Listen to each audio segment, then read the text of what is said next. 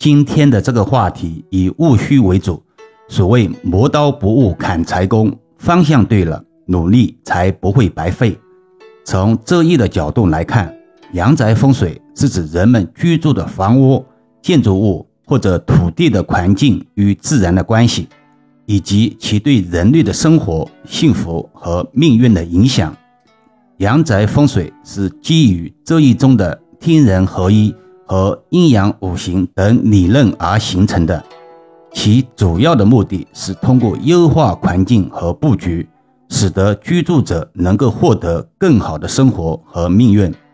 易阳老师认为，阳宅风水是一门古老而神秘的学问，通过对居住环境的分析和调整，可以帮助世人获得更好的运势和生活质量。在这一中，阳宅风水被视为一种重要的形意学，它涉及到了人、地、时。物等多方面因素的综合考虑，毫不夸张地说，周易八卦是一个无所不包的全息系统，是易学自然体系的重要组成部分。风水建筑，一个在我们中华民族探讨了几千年的命题，始终左右着中华民族的建筑文化与建筑理念，在历史的长河中历尽沧桑，根深蒂固。经久不衰，几千年来风水门派众多，先贤和民间存下来的版本也数不胜数。尤其是近代史上受到西方文化的冲击，中华民族传统文化备受冷落，甚至现在还不被主流社会所认可。封建迷信的大帽子随时被扣上，有点跑题了，只是有感而发。回归主题，在阳宅风水中。布局和方向是至关重要的。周易将空间分为九宫八卦，每个方向和位置都有其对应的五行属性和意义。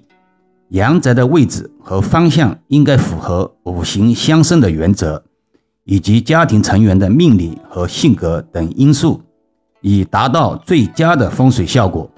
不少听友不理解什么是天人合一，其实简单点说。就是人与环境的有效融合，形成所谓的和谐共生，这样人体气场会逐渐得到提升，具体表现为思维更清晰、思路更敏捷、言行更得体、更加和颜悦色等。当然，气场提升的载体是本人，是与从前的自己做的比较。易儿老师前面的音频中也曾说过。我们种下了芝麻的种子，却梦想收获西瓜的果实，显然不现实。风水也不例外。此外，在阳宅风水中，环境和气场也是非常重要的。阳宅的周围环境应该清幽宜人，空气流通，水源丰富，避免暴露在煞气和污染之下。阳宅的气场也应该和谐平衡。以促进家庭成员的身心健康和事业发展。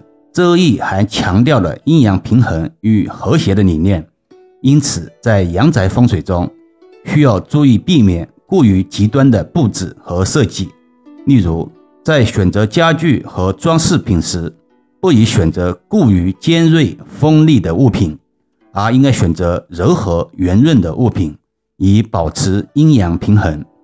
这里有一个重点需要普及：居家风水跟居住者的命理是息息相关的。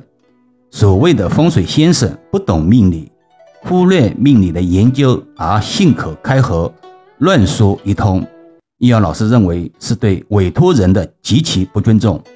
大家都知道，风水建筑是以人为本的核心价值，整座城市、城镇、建筑群、住宅小区。整套居住房等，它们都是既独立又统一的循环系统。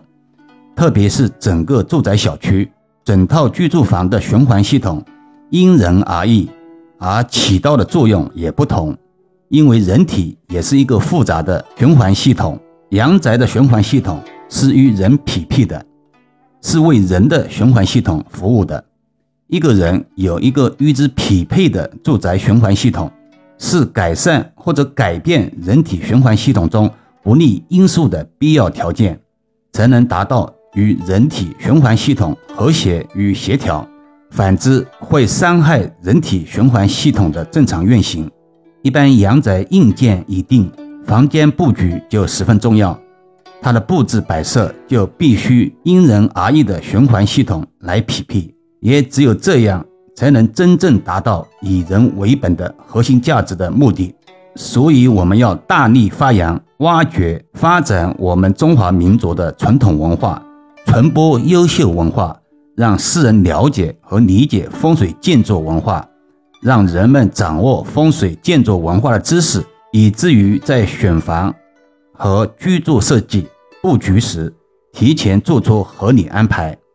总之，阳宅风水是基于这一理论而形成的一种风水学说，强调通过优化环境、布局和气场等方面来提高家庭成员更好的幸福生活和命运。从而营造出更加和谐、顺利的生活环境。好了，今天暂时先聊到这里吧。更多分享，请至易瑶文化主页收听、关注、点评、打赏、转发，或者手上有月票的听友可以给老师投上两票。虽然是手指动一动，却能让老师感恩许久。老师最近也开通了西米会员团，有兴趣的听友可以加入试试。每个月可以和易遥老师互动交流，每人每月可以提问相关问题一次，还可以畅听易遥老师所有的音频，也可以把专辑分享给身边的家人，形成共识，减少在风水布局中的阻力。